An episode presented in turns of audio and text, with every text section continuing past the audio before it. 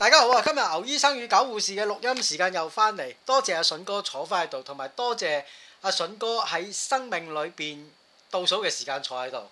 咁啊，我哋又唔會講咁灰嘅，阿筍哥又唔會話 火箭發射十九五四三二一就爆開嘅，屌！咁啊，誒希望我哋能夠坐喺度嘅日子多一點。啊都誒，盡量同大家講多兩句，等大家懷念我嘅時候呢，啊！誒出席我嘅葬禮俾堆白金啦，因為呢，嗱，大家如果懷念我呢，你就唔使懷念嘅。親我仲喺度嘅時候，喺上網留個電話，有啲靚嘅靚妹啊，有人奶飲啊，佢熱愛光交啊，擅長吹簫，中意搞婚外情咧，記得介紹我識，或者記得一齊去搞。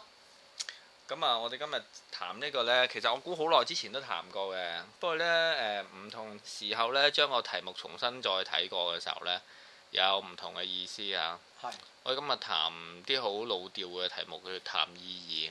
其實意義呢樣嘢好得意啊。誒、嗱，一個人。誒，佢嗰、個認知或者佢嗰、個誒、對社會嗰種嘅睇法與角度，構成佢做人有冇意義？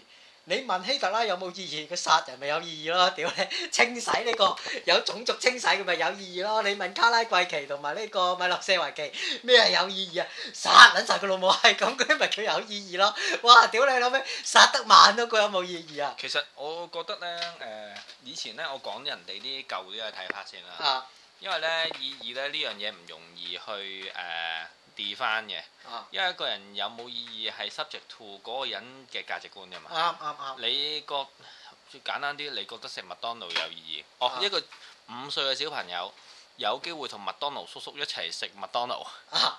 咁咪有意義咯。咁啊 OK，我不想如話十二歲，12歲大哥靚女食麥當勞喂十啊二歲，如果你誒、呃有呢、個有得玩下呢個波多野結衣。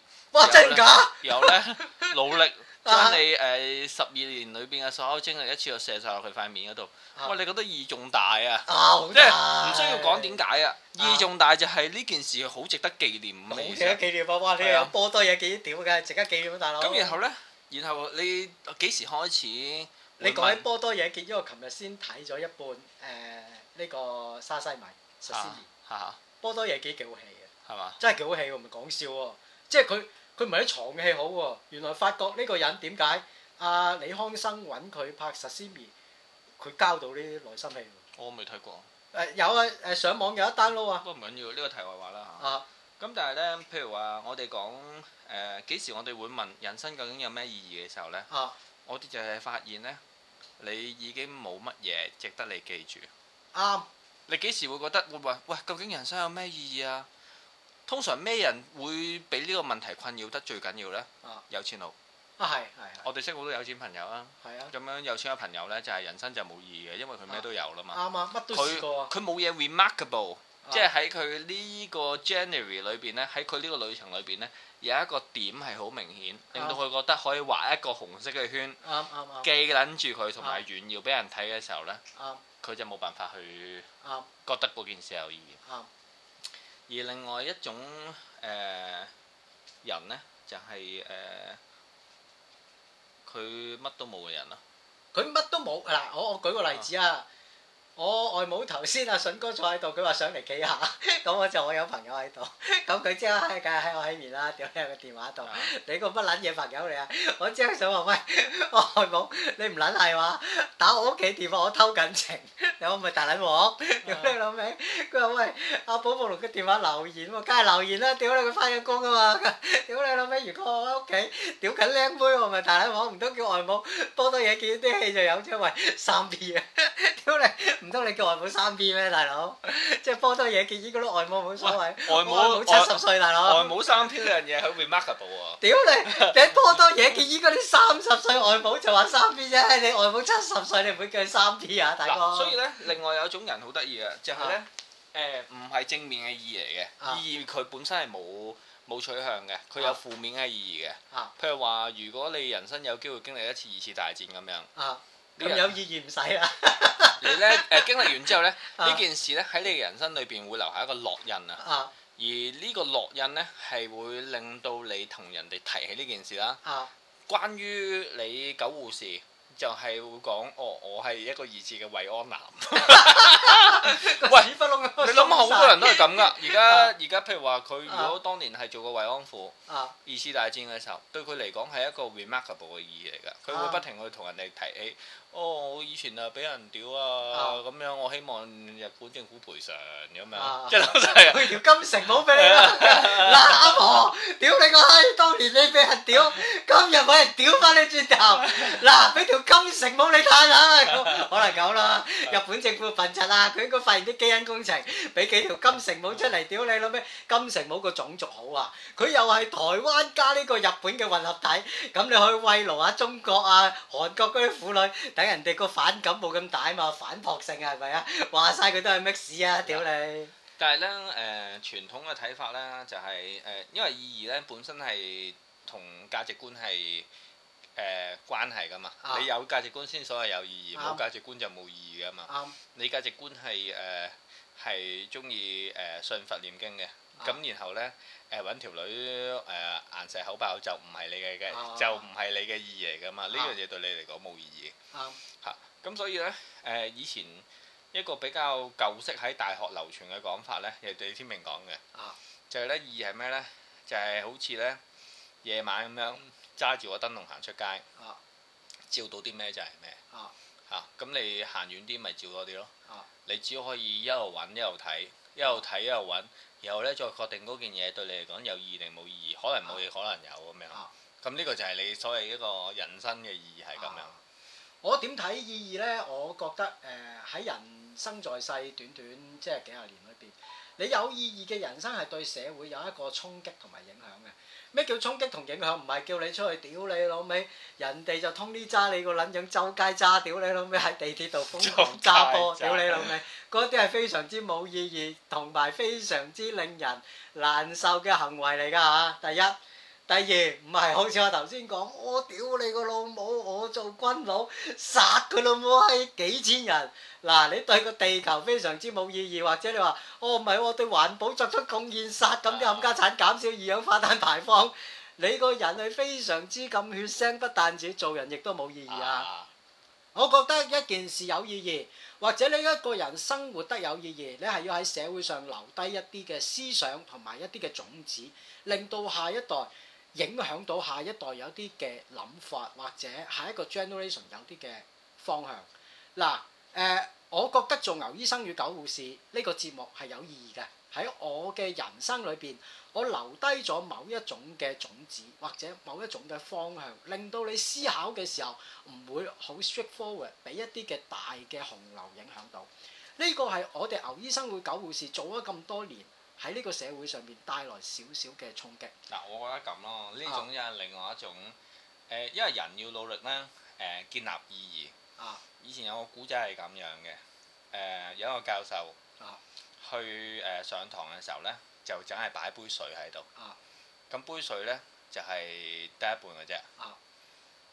咁然後咧就誒、每一個每一係 until 咧去到第十堂咧啊，佢都係有杯水喺度，又唔飲啊又唔剩嘅喎。啊咁然後咧，去到第十堂咧，啲同學仔咧就有啲同學咧，終於頂唔住啦。啊有啲咧就要插一朵花落去。啊有啲咧就誒、呃、飲咗佢。啊即係咧，而呢啲咁嘅，即係有好多人去對嗰杯水做咗好多啊 action 啦。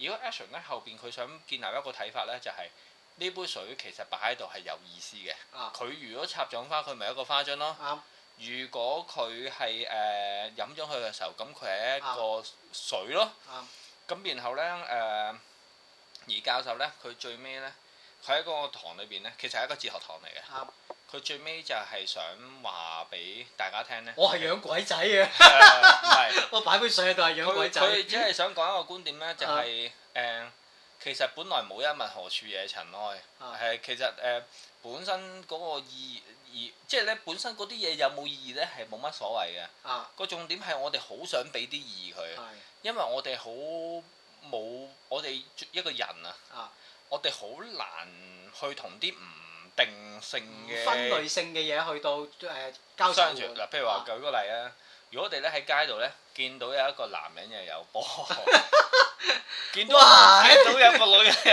有須喎，哇！唉屌，特別嘢喎，呢啲真係未嗱玩過啊，細佬。你你會睇多幾眼㗎，你真係會努力梗係會睇多幾眼你點啦，解 你你其實咧你要辨別下究竟佢係男人定女人咧？你外星人咧，火星真係有人嘅。你譬如話好似嗰啲 T.B. 咧啊，即係我諗冇歧視成分㗎，但係咧啊你梗係見到嘅時候，你都會努力辨別究竟佢係男定女咧。你咁樣埋去打機輪就知啦。你會好努力咧去做一個分類 啊，你去想做個 classification，令到啊你知道誒佢係啲咩嚟嘅，或者有時有啲人好奇心忍唔住就過去問下 佢。呢啲咪走死，唔係，所以咪咧過去我摸下我佢個。我個 我個重點咧係誒，我哋唔好多時咧，坦白講，我哋唔知義係咩嚟嘅。 啊因為其實每個人而家特別喺香港啦，你有個價值觀係好含糊啊，啊含糊到譬如話，如果我問你而家你有咩想要，想要多啲錢咯。啊但係你係咪真係想要多啲錢呢？問真啲你又會唔係嘅喎？啊點解呢？因為我哋個社會有重要嘅價值取向，啊！就係有幾多錢反映你個人呢有幾成功，同埋你嘅生活質素有幾高，代表你係一個咩嘅人。啊！咁但係如果我話哦，咁如果我俾啲錢你，你不停咁樣做呢，你又唔得嘅喎。啊啊！你又覺得喂，屌我人生冇晒質素喎咁樣啊，咁俾多啲錢你人生咪有質素又唔得喎，個邏輯咪超乎粉 碎。屌你！係嘛？即係我俾啲，啊即係我俾啲錢你誒、然後你由而家一歲到一百歲，我啊不停俾錢你，你不停屌龔如心得唔得咧？誒睇下俾幾多 錢，係啊，我不停俾啊你，你不停咁樣屌，你淨係做一樣嘢嘅啫不。停屌佢，嚇做到一百歲做得啊咁啊頂唔到啊！嗱唔得 啦，點解咧啊？因為你其實可唔你可以屌第二個先？即係有冇私人時間屌第二個㗎？冇私人時間，因為你個啊原則係咁啊，啊你原則就係諗住哦，其實你有一種交易嘅諗法啊嘛，就係我屌做買個電鑽咪得咯！我見 我見嗰鹹皮都你係諗咁住啦你屌諗住做完 A，啊然後咧就 A 換取空間啊就去玩 B 咁樣啊嘛。但係咧，但 A 嗰個過程好痛苦，但係佢有好多收穫嘅。你啊好啦，我而家擴大你嘅收穫，但係你啊淨係得 A，啊你又唔接受喎。啊！所以咧，你講嗰個所謂即係嗰個所謂社會取向性嗰個意義咧啊，其實咧喺好多即係你不停咁樣同佢問嘅時候咧，啊佢好快否定佢原本有嗰個意義嘅。啊！而咁嗰個誒，咁你個價值觀就發現原本個價值觀係有少少問題。啊但係不過咧，你習慣喺呢個價值觀下邊生存，你覺得舒服啲。啊好似我近排見到有一個學生仔，佢同我講誒、我介紹阿齊柏俾佢識。啊！咁阿齊柏就係你知香港著名藝術係家啦嚇。咁係咩？啊佢誒係藝術家嚟嘅咩？佢喺香港嗰個藝術家個 list 咧上面有名唔係㗎。我哋嗰個齊拍喎。我哋識嗰個齊柏係啊，哇，唔係啊！係啊。跟住然後誒咁佢用咗十年時間㗎啦，咪即佢係搞啲咩藝術啊？影相咯。係咩？真但係係唔佢講緊識。唔係佢有冇佢有冇英文名㗎？嗯拍出嚟咯。屌！頭先 你問我有冇英文名啫，哦就得啦屎啦！ 屌你嘅啫，啦！啊但係喂啊人哋已經喺誒以色列啦、維也納啦、台灣啦、韓國啦，即係全世界巡迴咁做緊展覽㗎啦。咁犀利！哇啊！聽人講以色列啲女好靚，下次叫佢去帶埋即我係去。唔係唔你係？喎，聽講以色列真係個好撚多記者喎！屌你，係啊下次叫個撚咗去帶埋我今日去。有咧，重點係咩咧啊？重點就係佢誒，佢去到呢個 level 咧，佢誒。即係咧，跟住又嗰日食飯嘅時候，嗰、個學生話：喂，咁其實你一路做嘢，其實揾唔到錢，咁你點樣實升你個生活咧？咁樣。啊有咧話誒，咁、你如果係誒誒你咁啊齊拍啲答案就好 casual 嘅啫，啊因為齊拍本身雖然唔係好有錢，但係有一個人食唔得幾多噶嘛。係生活多得㗎。係啊，咁屋企阿爸有間屋留喺度，咁佢又唔使係咩有咁有富係啊，係啊，人哋住太古嘅，咁好啊！係啊，跟住然後咧，咁然後仲要話，仲要講誒，呃佢、都話啦，誒、佢唔係。唔係，即係個人咧就不停咁問，喂，咁你點樣將自己 boost 去 market 裏邊，令到你誒、啊呃有人去買你嘅嘢，令到你產生盈利？其實喺阿齊柏嘅世界裏邊嚟講咧，錢係唔係好緊要？啊佢個價值觀就根本唔喺度，啊所以佢啱問呢啲問題根本去到唔識答嘅狀態。係啊，啱啊！即係咧誒價值觀同埋意義啊，呢樣嘢就係、誒、即係誒同性器官係好相似嘅。啊你有咩價值觀，你就會想要咩性器官， 係咪？咁啊係啊！你有錢就加天鵝肉，冇錢你啊加豬腩肉。等於有條撚樣嗰日問我：，啊喂，阿九 Sir 啊，誒、有咩辦法溝女啊？我話嗱，細佬呢樣嘢好得意嘅，而家溝女咧就講錢嘅，如果冇錢咧，冇錢你誒、呃、磨劍啦，自己一個人喺屋企磨劍十年，你應該都應該腎虧而死㗎啦。佢話咁點溝女？我話嗱，你首先咧就將份糧就唱晒一千蚊紙一串口嗰啲。如果你冇一串口一千蚊紙，咪唱啲五嚿啦。屌你老味咁啊溝女無往而不利㗎！你唔信？屌你老味，你攝住兩沓喺條底褲邊個都有人話你靚仔啊！我識幾條撚樣，有個護士長臭狐臭撚到嘔啊！屌你老味，佢都可以，哇條女靚撚過鬼火，啲臭狐直頭你抌佢去伊拉克啊！屌你老味喺啲戰喺嗰啲咩軍機上面，喺戰艦裏邊兩日唔沖涼死十幾人啊！屌你老味唔，係，但頭先點解咧？誒、啊我又想翻翻轉頭，點解我想講誒？點解會突然突然間講起誒呢、個意義同埋價值觀呢樣嘢咧？係因為啊我想回應翻我哋牛醫生與狗護士呢個節目咧，係我哋其實係傾向建立意義嘅。啱係啊，因為我哋覺得咁樣生活有問題，所以我哋建立一個睇法。哦，你試下咁樣生活嗯啦，你咁樣生活問題，生活嘅時候，其實你會面對另一種問題 嘅， 譬如話俾人屌老母啊！譬如 悶啦，嚇譬如悶啦。滿都唔好啦，喂滿啫嘛。大佬人人嗰度磨劍， 喂你走去讀書唔係啩？ 屌你老味！我話俾你聽，香港有一笪地方真係我嘅遊樂場，但係我帶過幾個人去，嗰幾個人係點呢？誒、有一個啊 DBS 唔計，DBS 去佢唔會嘅，佢行開。我帶個阿寶寶龍同埋阿邊個去約會，咁啊，喂，我行一行成品。 嗱，成品嗰一行就三五個鐘就走唔甩啦， 咁其他人咁喺我喺面，即係香港啲讀書文化我都唔知點解會落淪落到咁撚樣，屌你老味啊！係成品係香港一笪非常之朝聖嘅地方，因為裏邊係一個知識嘅寶庫。我點解咁講呢？近排我有一單嘢我就即係困擾咗好耐啊！嚇咁嚴重？咁呢，就我就上網嗯你做咩 search 住陽位啊？ 唔係陽位真係好困擾啦，陽位成日困擾我㗎，就寫住熱愛光交，我就喺呢個 topic 裏邊咧就不斷 search 住。我話俾你聽，原來喺谷稿近誒、呃三個月，我發覺你一打光交 close 咗你。哦係咩？打大波嗱，我之後打大波樂舞，我睇下有冇啲大波外母，叫佢靚，叫個侄仔，叫個女婿去搏嘢啊，個外母卅零歲嗰啲咧，屌你老味，睇下有冇啲師兄有啲咁嘅經歷，介紹下我識啊！咁我不斷去搜尋呢啲，我發覺一樣嘢好恐怖，谷稿做緊咩咧？自我審查。點解谷稿要自我審查咧？谷稿大部分都係一啲簡體字嘅誒、呃、網站啊。谷稿呢個自我審查係嚟自佢希望打入某個政權嘅體系裏邊。呢樣嘢係非常之咁恐怖噶。你為咗迎合某個人嗰個嘅價值觀或者意義，你就去自我改變自己嘅形態。呢樣係人類或者係我哋現代人生活得最悲涼嘅一個你講咗個好緊要嘅重點啊！咩啊？就係咁咯，啊就係咧嗱，講真啦。誒、坦白講，我誒、又唔係時日好少，但係係亦都時日冇多嚇。啊我到而家你坦白講，你問我最後悔係咩咧？啊就係我人生為咗人哋改變態度。係啊，我唔會啊！你見我誒、 我第一樣嘢我唔妥協嘅係咩咧？誒、就係你翻工喎。婚姻制度。嗱，首先一樣嘢，我結婚嘅時候，誒、我你你有冇飲啊？冇啊。叫學聯去飲冇人去嘛？屌，啊咪擺嗰啲誒乜撚 嘢宴咧，嗲即係嗰幾廿幾百蚊一圍嗰啲。咁我阿寶寶龍當年都話嘅，喂咁寒酸怕唔怕？我話我要同人交代，我話我要同一個人交代我嘅婚姻生活係我同你，就唔係同人哋。如果你嚟就嚟，唔嚟就唔嚟。如果你唔妥協嘅話，就分手拉倒，係咁簡單。呢個係我第一樣唔妥協，第二樣嘢我唔妥協嘅就係、我喺公司裏邊誒有一樣嘢特別，我諗拍過啲人都知道，我好少講私人嘢嘅。工作唯一嘅溝通語言係咩呢？就係、工作咯。你唔工作就真係冇溝通語言咯。我好少講私人嘢，大家翻工做掂自己嘢，放工拍下咯，有大家唔會聯絡任何嘢。即係你話啊，有咩 gathering 啊？誒、我哋個醫院有咩食啊？食人奶我去，仲要啲靚妹姑娘話你冇喺個五啊歲，喂阿狗有人奶飲，哇屌你唔撚係啊嘛，屌你老味，呢啲人奶飲啊會唔會肚痛㗎阿嘛？即係你我唔會為咗生活太扭曲，因為我做學師仔嘅時候已經扭曲得好緊要。我唔為為咗人哋嘅某一啲嘅觀點與角度，或者一啲嘅誒誒形態，或者一啲嘅俾你嘅光環，去到將自己嗰個形態變異。